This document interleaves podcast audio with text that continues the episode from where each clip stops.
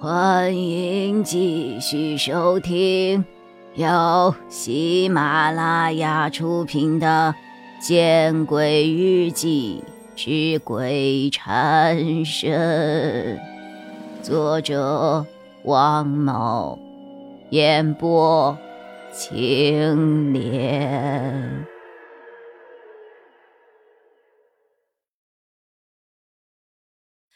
哦，你你好。我要订房，有空房吗？有的，请问你几位呀？就我一个。我看了看王凯，呃，三零幺号房空着吗？我喜欢这个数字啊。我想，如果服务员回答空着，我就会要求定下，然后再给王凯开个房间，咱们住上一晚。毕竟一路上我们都没有怎么好好休息。如果不是空着的，我就去看看，到底是谁住了三零幺号房。这个世界总会有一些意料之外的事情，即使你觉得你已经把事情想得很全面了，但是老天爷总会让你感觉到意外。啊，不好意思啊，三零幺的设备早就失修了，现在是我们的库房呢，请问。房间可以吗？纵然服务员的态度很礼貌，但我仍旧挂断了电话。王凯没有急着要回他的手机，也没有开车，而是问我：“想不明白？”越来越想不明白了。我就是好奇，这神猫到底是怎么做的？金吉明的梦和媒体的报道，到底哪个是真？哪个是假呀？金吉明真的只是被神猫操控做了一个梦？梦为什么又那么像现实呢？王凯听了我的话，笑了：“嗨，你难道真要分辨一个真假呀？无论过程如何，金吉明最终还是落马了，不是吗？可是，我想要据理力争。”但又想起了王凯是主动陪自己来的，声音便不由得弱了几分。可是，他的罪行没有弥补呀。他被抓起来了，面对他的是法律的制裁。同时，他因为这一系列诡异的连你都没有办法知道真假的事情，这精神肯定会受到刺激的。那是他应得的，而且还不够。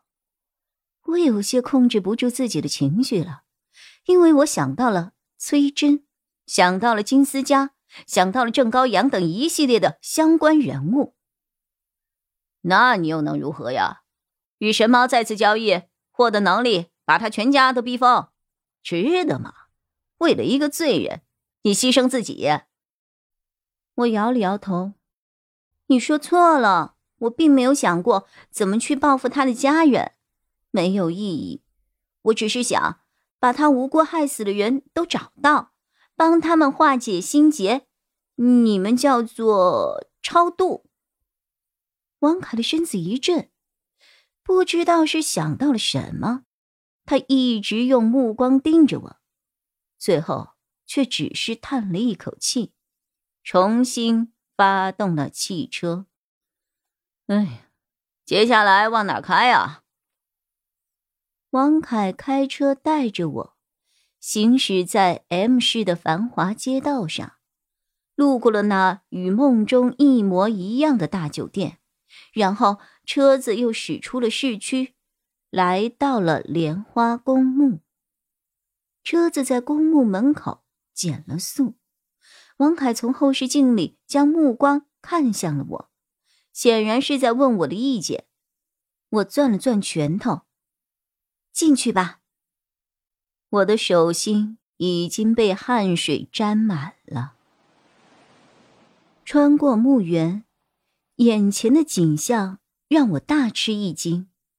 在梦里，沿着公墓的后门出去的路，行驶不远就能够看到一个小村落，那是丁向荣藏身的村落。但是我看到的却是正在施工的新墓区。王凯似乎也注意到了我的神情不自然，怎么了？哪里不对啊？除了道路，我找不到和梦里相似的景象了。王凯露出了恍然的神色，然后又征求我的意见。那要不要用导航查一查呀？你要去的地方的地址是在哪儿？我当然知道，王凯是担心我的梦到此之后会与现实有很大出入，但是我还是拒绝了他的好意。路没有不同，那就继续找找吧，找不到了再查。王凯似乎早就对我的执拗习以为常了，他点了点头，重新发动了车子。我的记忆并没有因为这一切而有什么影响，因为我依稀清楚的记得路旁的每一棵树。汽车行驶了一会儿，我们来到了一个叫做鹤村的小村庄。这个村庄。似乎出乎了我和王凯的意料，在这里应该是梦中向荣温泉的所在地。如果梦是真的，那这里应该已经被改建成为了温泉了。但在这里却仍旧是一个小村庄，而且村子里热热闹闹的，似乎并没有被强拆过的痕迹啊。如果说梦是假的，那这个村子的构造……和不远处的小学，都和金吉明遇到丧尸的那个村子一模一样啊！甚至不远处的山体上，还可以看见被爆破过的痕迹。他们是人是鬼啊？我问王凯。我知道，对于人和鬼的辨别，王凯比我要牢靠的多。人。王凯的回答让我意外。也让我松了一口气，但是却让我更加的不解。如果神猫想刻意告诉我的都是假的，丁向荣并没有强征过这里的地，那么这又是为什么呢？那山体的爆破痕迹又怎么解释呢？我看着王凯，王凯也看着我，我们俩都在想。下一步该怎么办？